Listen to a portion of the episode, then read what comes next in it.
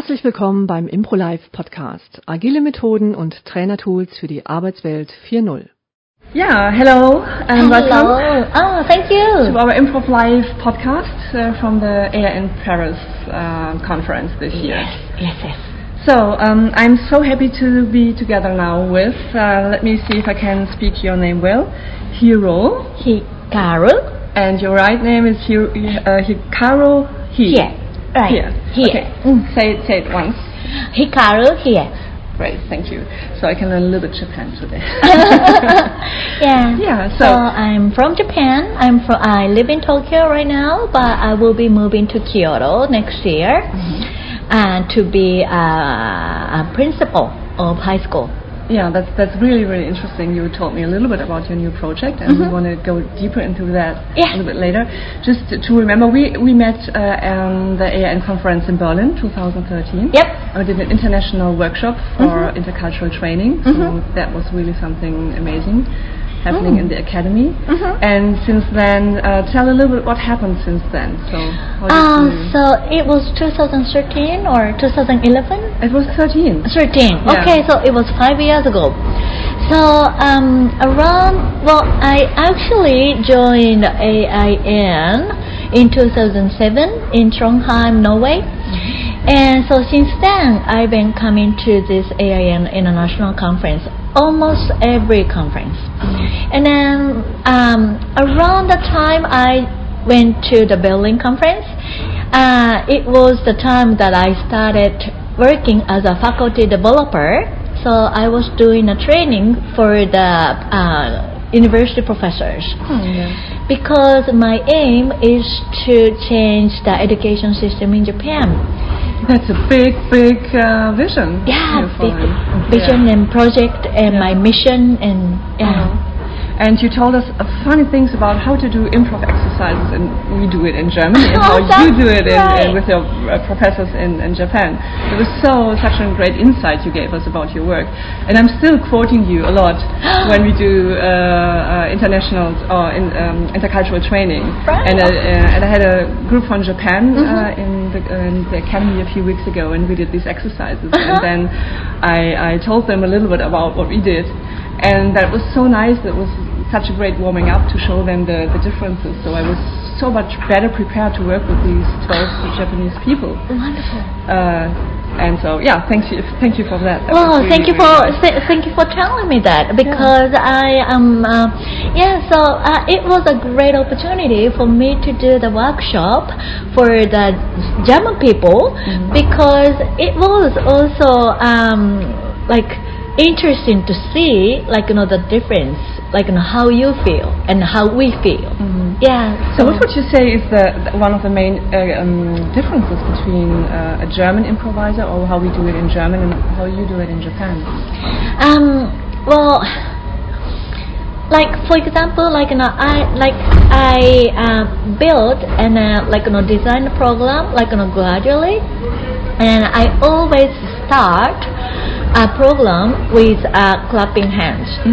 Right. So I wanted to show uh, the objectives of like you know if you are a teacher, not just giving a clap, but you know receiving a clap at the same time. So you really try to, you know you really have to try hard to observe the people and and then I think you know Japanese people are so um, um, uh, quiet Mhm. and then observative Mhm. like you know they observe a lot of things Yeah, and yeah. then like resist inside and then like you know, wait to see if it's a good time Yeah, to that talk was a big learning for our German participants. What we ca- what can we learn from the Japanese people Mhm. at this point? Not to react so fast. Right. Just stay, observe, learn, and then. and uh, then if okay, it's the time then you know you can talk Yeah. But you know, um, German people will go like, okay, okay. Oh, I have some insight. Yeah, in- so they jump yeah, so in It's a jump into it. yeah. so that's a big difference. Yeah. yeah. Hiro, I really like to know a little bit more about your project you're planning now with your with, with your new job, and Mhm. tell us a little bit more about how you saved the world with improv. right. Oh, thank you so much. Well, um, I've done a, a AIN talk yesterday. Mm-hmm. So uh, my main point was like you know be different. The I because well I've been suffered from being different from like you know being what people say like you know uh, strange or you are weird so when i was a little kid because i am like you know i cannot you know put my idea inside of me Mhm. i have to get it out Mhm. so I was like that all the time. But and then the Japanese people say, "Oh, you're different. Mhm. You know, you have to wait." Okay. And then you have to you have to just listen to the superiors or the teachers or the adults. And then so I was really struggled Yeah. at uh, primary school, junior high, and high school. It like especially in the junior high school. Mhm. So teachers were so strict, and then uh, like you know dominant, and then and then command, and, and then and then I hated it. Yeah. And then I think you know a lot of people hate it, but they don't say it. Mhm. But I said it, mm-hmm. and then I was punished. Okay. Yeah, so I thought like you know I really wanted to get out of the country Okay. at the beginning. Yeah. So I did. Uh-huh. I went to the United States and studied. Mhm. And then somehow I went back to Japan. And then I thought, oh, my mission is to change the education system because we are creating a robot. Yeah. You know, we are creating slaves. Uh, that's such an uh, interesting topic right now, also for us in, in Germany, when we talk about digital, um, Mm. the digital revolution and the digital ag- agenda, and people are so uh, anxious about what's happening now with all the digital uh, Yeah. improvements. Exactly. So, did you uh, did you um, um, uh, met uh, improv in America then? No. No. Well, actually, when I went back to Japan and uh, uh, I started working for IBM, Uh-huh. and then I started being a corporate trainer. But I didn't want to do the same program every day. So I, I was looking for something different. I bumped into improv. Wow. And then I was going like, oh, I want to use this. yeah. So that was 2003. So it was like 15 years ago. Wow. And then I started doing that. Uh-huh. Yeah, so that, that's really similar to me. I uh, I studied law, uh, Mhm. law, and, and it was in the time I made my exam, and then I uh, get connected to improv, Mhm. and then immediately I knew I had to skip everything and change my life. Mhm. And so uh, it's it's a story that I hear so often. How did improv change your life? So can you give us a few insights? How did improv change your life? So you made a radical decision to save the world Yeah. with improv and and uh, Well, uh, so around that time, um, and then like an, uh, well, I I was also thinking like, how can I save the world? Because there were so many wars and like you know terrorism Mhm. and like you know fighting and everything, but I didn't have any ideas. Mhm. So there were two things. Like I wanted to change the program at IBM, and then I wanted to change the world. And then I bumped into improv, and I thought, oh, this is it, like an yes and mindset. Mhm. So if you have a yes and mindset, then you like, especially if you can yes to yourself and Uh-huh. then give and to others then like you know nobody is going to hurt so that's because like you know people don't like yourself or people are not Mm. satisfied with yourself Mhm. then people want to harm somebody so that I thought, okay, so if I spread the word or if if I spread yes and mind, then the world is going to be happier, and so then yeah, and then actually improvisation saved my life too. So as soon as I met improv, I thought, okay, I've decided I'm gonna use improvisation, whatever the IBM said. And then IBM said, oh, it's not our style. So then I quit. Wow. Yeah. Yeah, so that was a big yeah. Yeah. transition.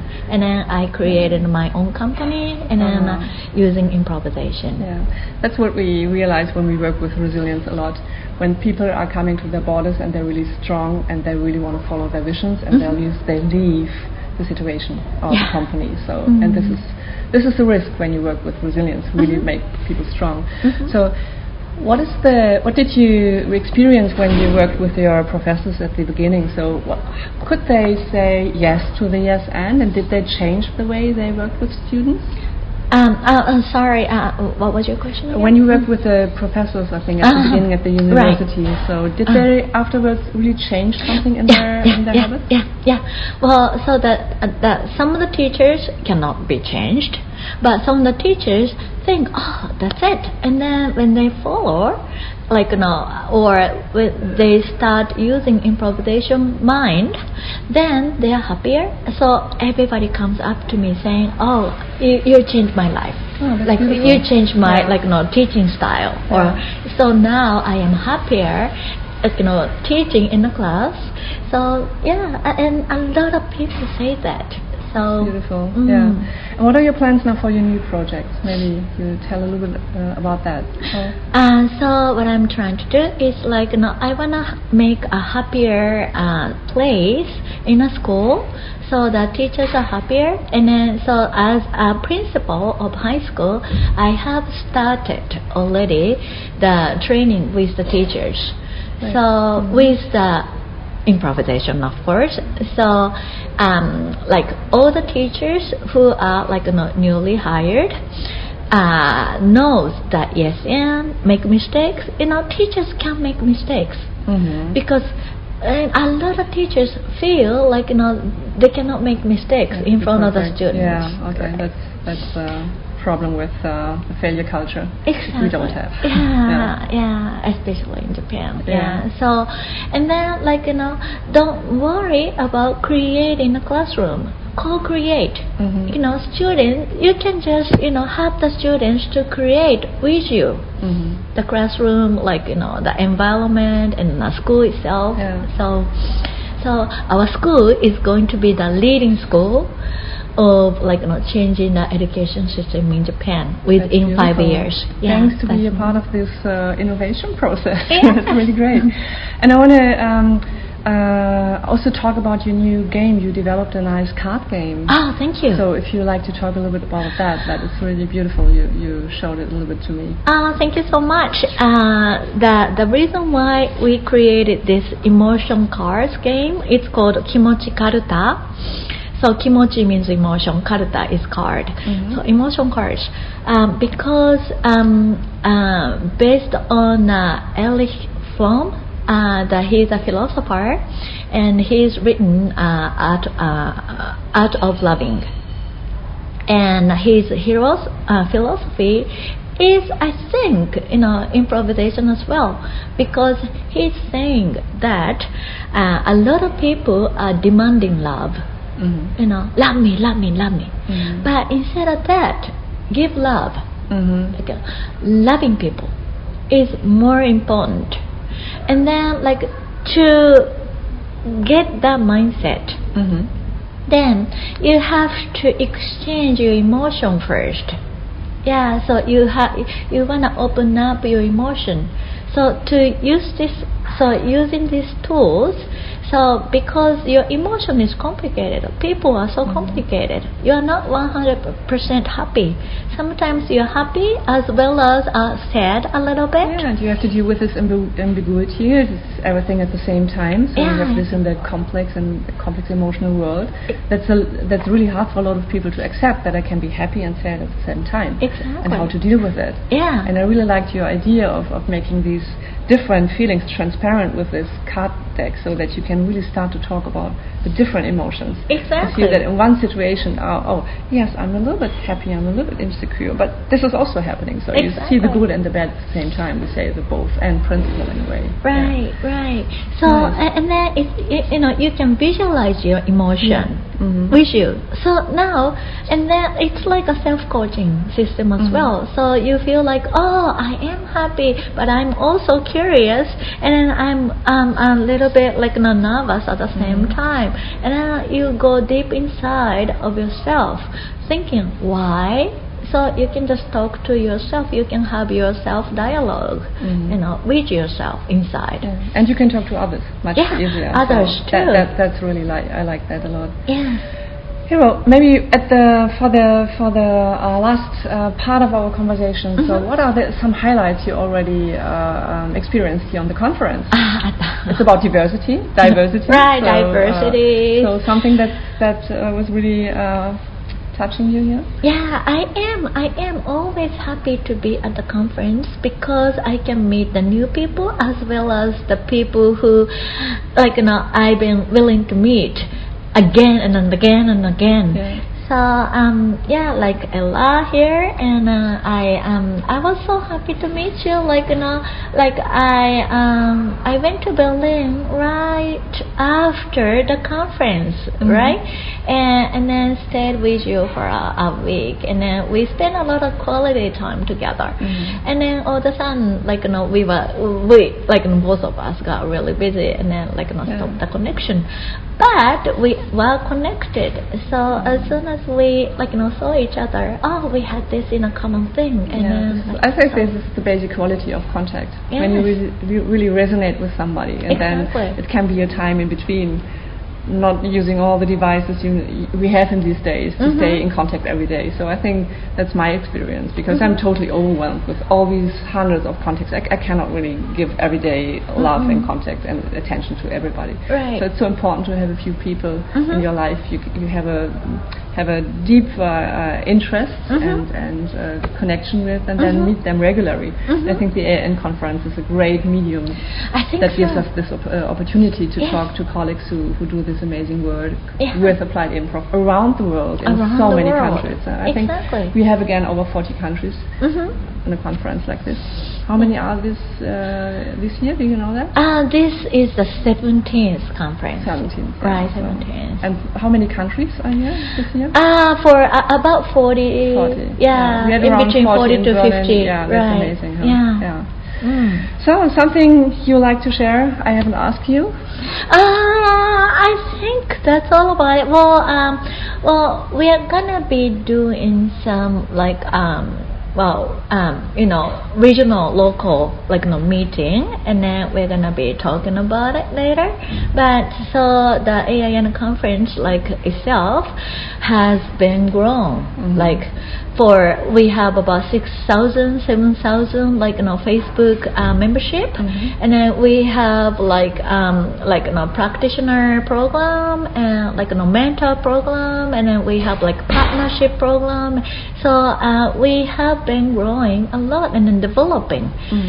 So um, stay tuned. Yeah, so for all the people who are interested, we give some links here under the Uh-huh. under the podcast later, Yes, so yes, that the yes. people can can uh, see uh, yeah what we do yeah. with the AIN and also where they can get your. Uh, is it? Uh, can you buy this? Uh, you can buy this, right? Well, you can buy this actually at the bookstore uh, here, Ah, okay. but you can buy it online. Ah, yeah. okay, So, so, yeah. send me a message. I, I put a link here, and then people can write you if they want to have. Great, thank you. Thanks a lot, Wu. Yeah, And have a great you. time on the Uh, conference, and okay. hopefully see you earlier than next year. Yes, yes, yes, yes, yes, yes. yes. Goodbye. Great. Goodbye. Thank Yeah. you.